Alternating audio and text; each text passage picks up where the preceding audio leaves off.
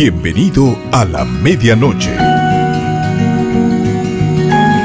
Un podcast con Byron Lechuga. Ese momento en que el día termina y una nueva oportunidad comienza. Hagamos juntos que esa oportunidad sea única y sin precedentes.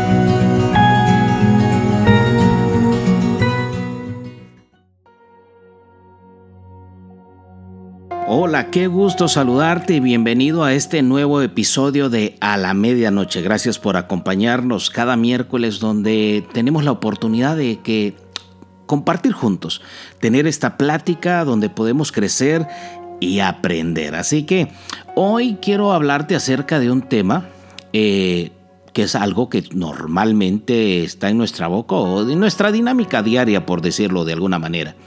Y es la palabra constancia. ¿Qué significa cuando hablamos de constancia? Yo creo que de alguna manera todos tenemos una idea bastante clara quizá de lo que significa la palabra constancia. El asunto es que si tenemos claro cómo aplica en nuestro diario vivir o nuestra vida. Entonces, es interesante cómo esta palabra constancia, si lo, de, si lo miramos desde un punto de vista bíblico incluso, la palabra constancia, la palabra tiene el mismo significado para paciencia. La constancia y la paciencia están de una manera muy fuertemente ligada. Entonces, eh, ¿quién puede pensar dígame, bueno, no sé yo, no sé tú, pero ¿quién puede pensar en alegrarse cuando hay desafíos y dificultades, por ejemplo? Yo creo que es hasta irónico siquiera imaginárselo. El tema de las emociones versus el carácter de Cristo en nuestra vida eh, juega un papel determinante al momento de enfrentar retos. Pero la palabra nos habla en Santiago capítulo 1 y versículo 2 al 4, tú lo lees eh, posteriormente un poco más despacio, pero dice que nos alegremos, que nos alegremos cuando estamos en dificultades o problemas, porque es una oportunidad para que la constancia sea desarrollada en nosotros. Entonces, qué interesante es ver las dificultades, ver los problemas, ver los retos o las situaciones que vivimos día a día como una oportunidad. Esa es la parte bien interesante de esto. La palabra constancia significa el significado, bueno, de la palabra como tal es voluntad inquebrantable a la hora de que hacemos, ¿verdad? Hacemos algo o la manera en que lo hacemos. Pero esa voluntad inquebrantable hasta dónde es sostenible cuando estamos viviendo retos o desafíos. Entonces, ¿cómo acá en esta porción de la palabra nos dice que nos alegremos? Y lo dice así de, literalmente, que nos alegremos cuando hay retos, dificultades o problemas porque es una oportunidad. ¿Quién de nosotros realmente ve como una oportunidad cuando está envuelto en un reto? Cuando está envuelto en un problema, cuando está envuelto en un desafío. Bueno, yo no sé si a ti se te hace fácil, pero a mí nunca se me ha sido fácil ver una circunstancia, una situación o un problema como, como una oportunidad. Yo creo que cualquiera de nosotros quiere deshacerse lo más rápido posible de cualquier problema que esté viviendo, de cualquier situación incluso que esté viviendo. Eh, bueno, por eso mismo son dificultades. Cualquiera quiere deshacerse inmediatamente o superarlas, pasarlas, arreglarlas de distintas formas. Pero realmente cuántas veces vemos la, los retos, desafíos o problemas como oportunidades. Bueno, cuando la constancia no es desarrollada en nuestra vida. ¿Y qué es que acabamos de decir que es constancia? Esa voluntad inquebrantable que se forma en nuestra vida. Pero es una, una voluntad inquebrantable que viene como resultado del carácter que ha sido formado en nosotros. Por eso que la constancia es un elemento sumamente importante para alcanzar la madurez en Cristo. Va a ser muy, muy difícil poder alcanzar la madurez en Cristo si no, si no en nosotros hay constancia, ¿verdad? Por eso incluso la palabra en algún punto Ahí mismo en el capítulo 1 de Santiago, versículo 4, nos llama perfectos, que vamos a ser perfectos y completos cuando sea desarrollado en nosotros la constancia. Y perfecto no es otra cosa de que ser maduros. ¿Qué significa esto? Que si somos maduros o completos, vamos a ser íntegros. Y si somos íntegros, por ende, vamos a estar maduros, vamos a estar completos. Yo creo que una de las grandes razones por las eh, porque las actitudes o situaciones en nuestra vida no han cambiado o de alguna manera no han sido transformadas, vamos a decirlo de esta manera, es porque no hemos dejado que los procesos de Dios en nuestra vida estén completos. Ojo, que los procesos de los cuales Dios permite que vivamos se completen. Muchas veces comienzan, pero pasa una larga temporada donde como que no se completa eso que Dios comenzó. Y mientras no estén completos, no hay constancia. Ojo con esto. Mientras no estén completos, no hay constancia. Y si no hay constancia, entonces no vamos a ser maduros. Y si no somos maduros, estaremos siempre incompletos o de alguna manera sin integridad, vamos a decirlo así. Entonces, ¿para qué necesitamos constancia en nuestra vida?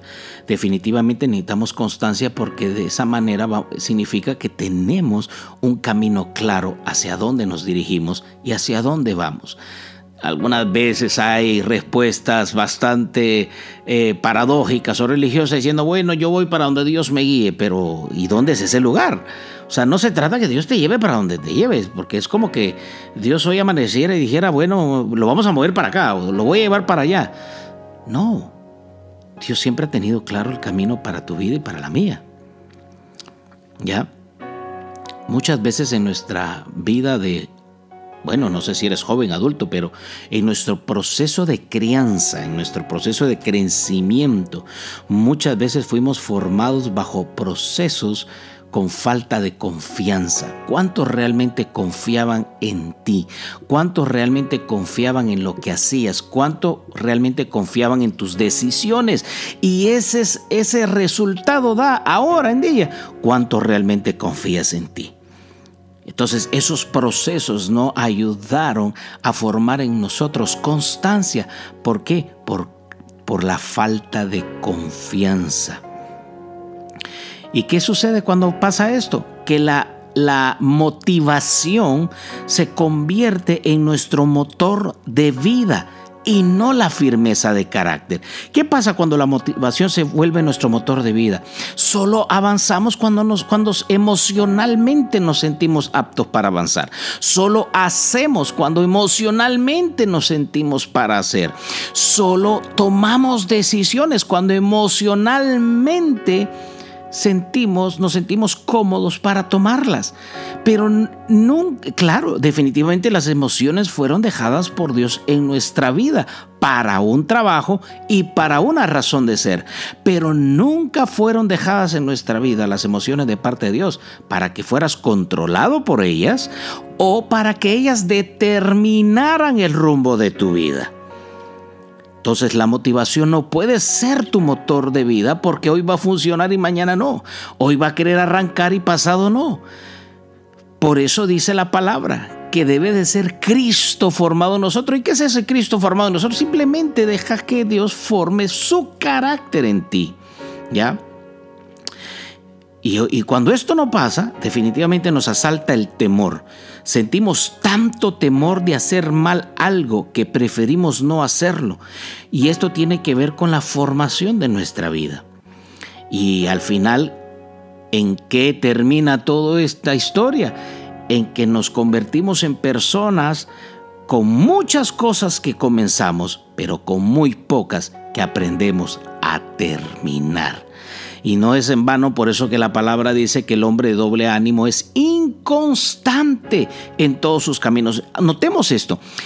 Cuando la palabra dice que el hombre inconstante, el hombre de doble ánimo es inconstante. Ojo, ánimo. Sí, porque a eso nos lleva cuando las emociones o las motivaciones son nuestro motor de vida. Nos llevan a convertirnos en personas de doble ánimo.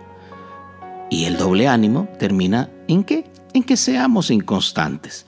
Así que eh, una realidad importante es que si hay claridad en estas cosas en nuestra vida, entonces aprenderemos el camino hacia la constancia. Por ende, seremos maduros. Y por último, y obviamente no menos importante, estaremos completos. Una vida donde hay constancia es una vida donde se siente que se está completo. Una vida donde hay inconstancia, normalmente hay siempre insatisfacción y una sensación de vacío y siempre se siente que falta algo. Y yo no creo que Dios o que el Señor quiera y sea su deseo que te sientas vacío o que te sientas falso, que te sientas falto de algo. Así que simplemente permite que la constancia sea formada en ti y definitivamente te sentirás completo. Así que un fuerte abrazo donde quiera que me estés escuchando y te veo en mi próximo capítulo de A la Medianoche. Qué bueno fue compartir este tiempo juntos. Te espero en mi próximo episodio y así construyamos juntos una nueva oportunidad. A la medianoche.